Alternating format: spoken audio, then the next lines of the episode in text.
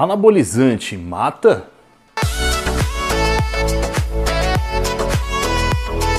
Salve galera, aqui é o Laércio Refundini e hoje a gente vai conversar um pouco sobre esse tema que, olha, coloca medo em muitas pessoas, né? Mas calma, vamos lá, vamos entender. E eu quero dizer que esse é mais um vídeo da série Asteroides Anabólicos. É asteroide mesmo. Ah, e na verdade, eu estou trazendo vários vídeos para te deixar completamente por dentro de todos os colaterais, todos os perigos que essas drogas causam. Então, antes de mais nada, vamos entender tudo isso. Mas o tema de hoje é se eles matam ou não. Hum, será? Vamos lá, vamos entender. Seguinte, tem um órgão chamado CDC, que é o Centro de Controle e Prevenções de Doenças lá dos Estados Unidos.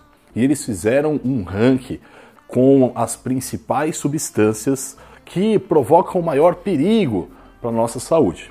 E dentre elas, claro, quem ali encabeça a lista está o cigarro e o álcool. E para você ter noção, essas duas substâncias juntas, elas são mais perigosas do que todo o resto da lista unida. Olha só.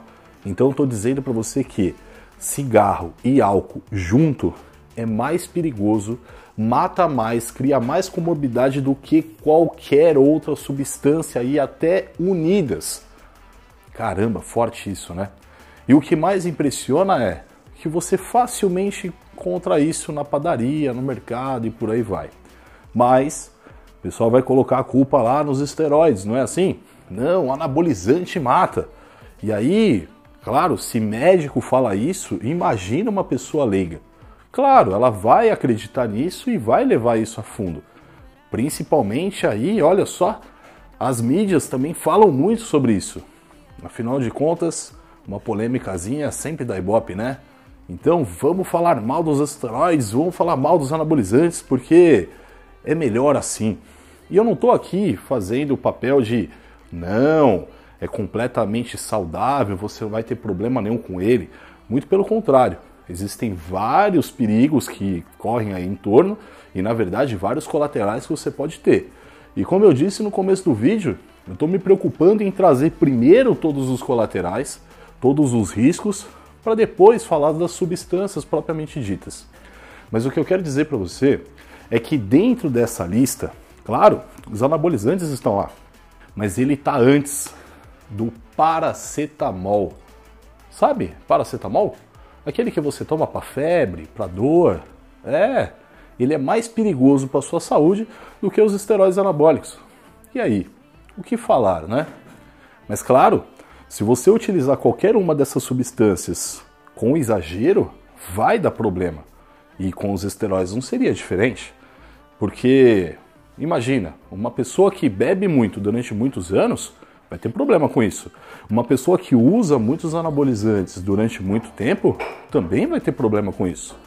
Mas a grande questão é: não vamos demonizar completamente porque ele nem merece, né? Tá aí um puta órgão falando que não tem nada a ver. Vamos com calma.